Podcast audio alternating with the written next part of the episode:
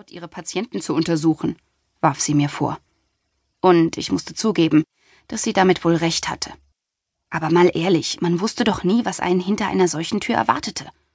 Das Leben war nämlich keine Schachtel Pralinen, eher ein langer Krankenhausflur mit weißen Türen. Nachdem ich einen kurzen Moment gewartet hatte, holte ich tief Luft und betrat den Untersuchungsraum.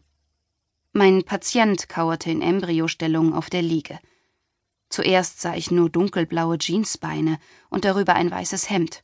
Ein hochgekrempelter Ärmel offenbarte sonnengebräunte Haut. Der dünne Schlauch einer Infusion baumelte von seinem Handrücken herab. Aber schon im nächsten Augenblick verstand ich, weswegen Gabi mich vorgewarnt hatte. Mit den strubbeligen, dunkelblonden Haaren sah er einfach verboten gut aus. Gerade weil sie eine Spur zu lang waren. Guten Morgen. Ich streckte ihm die Hand hin. Durfte man um halb drei überhaupt schon Guten Morgen sagen? Ich bin Josephine Henning, die Narkoseärztin. Seine Hand fühlte sich schlaff an, aber mein Händedruck war um diese Uhrzeit vermutlich auch nicht wie der von Popeye.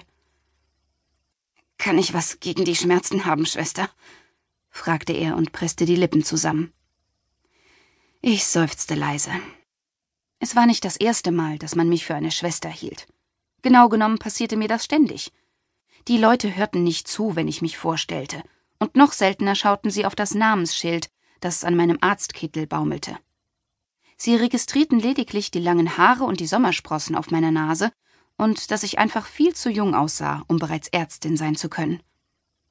Bekommen Sie gleich, versprach ich und zog die kleine Lampe aus meiner Kitteltasche. Zuerst muss ich sie aber untersuchen. Mit einem Räuspern wischte ich ihm ungelenk einige seiner verschwitzten Haare aus der Stirn und hob erst sein linkes, dann sein rechtes Augenlid an, um die Pupillenreaktion zu testen. Er hatte wasserblaue Augen mit einer klaren Tiefe, die mich an meinen letzten Kroatienurlaub erinnerte. Genau so hatte das Meer geschimmert, auf dessen Grund man die farbenprächtigen Fische hatte beobachten können. Mein Patient war allerdings ganz sicher nicht in Urlaubsstimmung, denn seine Stirn glänzte und über der Oberlippe hatten sich feine Schweißperlen gebildet. Haben Sie irgendwelche Drogen zu sich genommen? erkundigte ich mich. Er hob erstaunt eine Augenbraue an. Ich habe Trüffel gegessen. Seine Antwort brachte mich zum Schmunzeln. Fallen die unter das Betäubungsmittelgesetz? Nicht, dass ich wüsste, gab er zurück und ließ sich dabei ebenfalls zu einem Lächeln hinreißen. Trotz der Schmerzen hatte er sich seinen Humor bewahrt, stellte ich bewundernd fest und betrachtete ihn eingehend.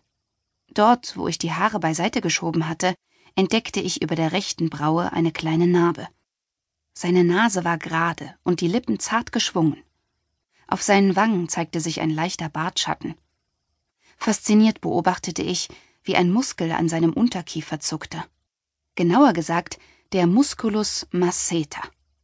Dieser Mann hatte wirklich einen besonders schönen Kaumuskel.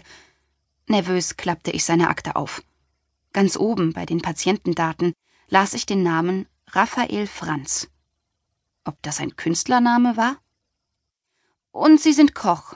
fragte ich und überlegte, wie ich unauffällig weitere Fragen einbauen könnte. Sind Sie verheiratet, zum Beispiel? Oder hatten Sie schon mal irgendwelche Geschlechtskrankheiten? Aber Raphael Franz war vielleicht gerade nicht so empfänglich für Smalltalk. Ich mache eine Kochsendung. Wie heißt sie denn? erkundigte ich mich höflich. Die Augenbraue schoss erneut in die Höhe. Die kochende Leidenschaft. Sein Ton ließ vermuten, dass er mich für eine Hinterwäldlerin hielt, weil ich sie nicht kannte. Äh, noch nie davon. Äh, ich sehe nicht so viel fern. Kann ich jetzt endlich ein Schmerzmittel bekommen? Das gebe ich Ihnen sofort, versprach ich und köpfte die erste Ampulle. Hatten Sie schon mal eine Vollnarkose? fragte ich, während ich den Inhalt mit einer Spritze aufzog. Keine Ahnung, als Kind haben Sie mir die Mandeln rausoperiert. Macht man das in Vollnarkose? Er wirkte nun doch ein wenig ungehalten. Ich nickte und versuchte, einen besonders fachkundigen Ton anzuschlagen. Bei Kindern immer, sind irgendwelche Allergien bekannt? Nein. Nehmen Sie Medikamente ein? Ich überflog das EKG und seinen letzten Laborbefund.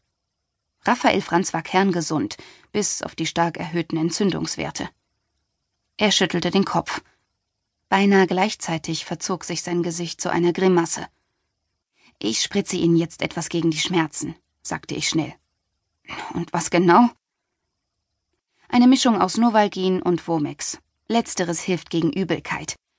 Gleich fühlen Sie sich schon viel besser, versprochen. Er nickte und schloss die Augen. Er sah wirklich gut aus. So gut, dass ich mir sicher war, er würde sich wohl kaum länger mit mir unterhalten, wenn er nicht gerade schmerzgepeinigt und auf meine Hilfe angewiesen wäre. Ich ließ die leere Spritze in den Abwurfbehälter fallen. Wann haben Sie das letzte Mal etwas gegessen? Ungefähr, fügte ich hinzu. Puh, ich weiß nicht. Wie spät ist es jetzt? Kurz vor drei. Hm, dann ist es zwei Stunden her.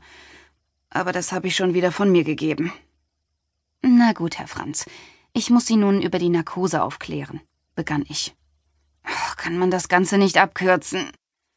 Er drehte sein Gesicht zur Wand. Mir wäre wesentlich wohler gewesen, wenn mein Oberarzt Dr. Kuttenkeuler diesen Fernsehkoch aufgeklärt hätte.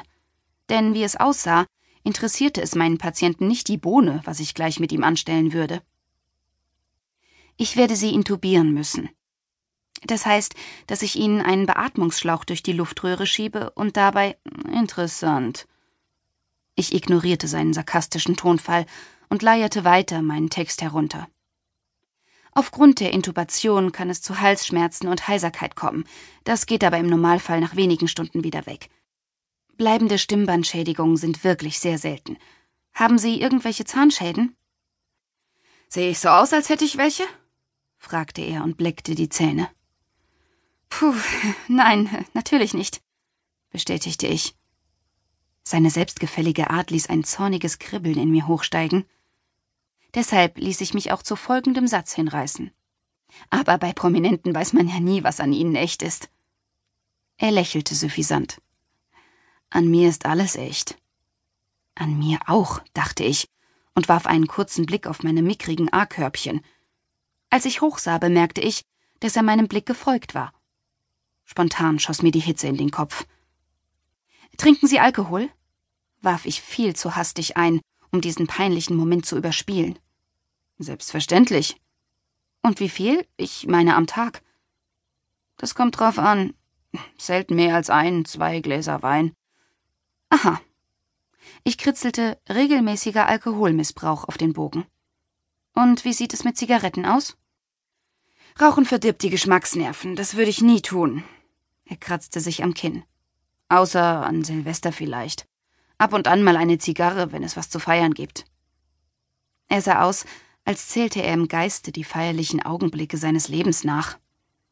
Ist schon gut, unterbrach ich seine Gedanken und schrieb Nikotin-Abusus auf das Blatt. Hier.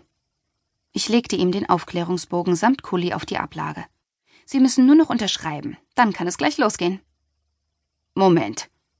Jetzt war er anscheinend doch verunsichert. Was ist, wenn ich ab und zu etwas anderes zu mir nehme? Also nicht rauche, sondern etwas esse, was manche nun ja rauchen würden? Ich riss die Augen auf. Er wollte mir damit doch wohl nicht sagen, dass er Haschplätzchen knabberte. D das wird schon, stotterte ich. Ich sah auf die Uhr an meinem Handgelenk. Straubing konnte furchtbar ungemütlich werden, wenn er zu lange warten musste, und ich besaß heute nicht mehr die Kraft, mich gegen seine herrische Art durchzusetzen. Der Fernsehkoch hatte sich über den Bogen gebeugt und seine Unterschrift neben das Datum gesetzt. Das schwungvolle R nahm dabei fast den ganzen Platz ein. Was dachte er eigentlich, wo er hier war? Bei einer Autogrammstunde? Ich griff nach dem Zettel und schob ihn in seine Akte. Ach, Schwester, rief er aus, als ich mich bereits umgedreht hatte. Frau Dr. Henning. Auch gut, er winkte ab. Wann geht es los? In fünf Minuten liegen Sie auf dem Tisch. Ich konnte mir ein Lächeln nicht verbeißen. Das hatte ich schon immer mal sagen wollen. Risotto und Liebe. Niemand, der Raphael Franz als Kind gekannt hatte, hätte daran zweifeln können, dass er einmal einer der erfolgreichsten Köche Deutschlands werden würde. Als er fünf Jahre alt war, kochte er im Kindergarten mit Hingabe ein Risotto auf dem kleinen Holzherd. Die Erzieherinnen lächelten verhalten. Sie mochten ihn, weil er mit seinen dunkelblonden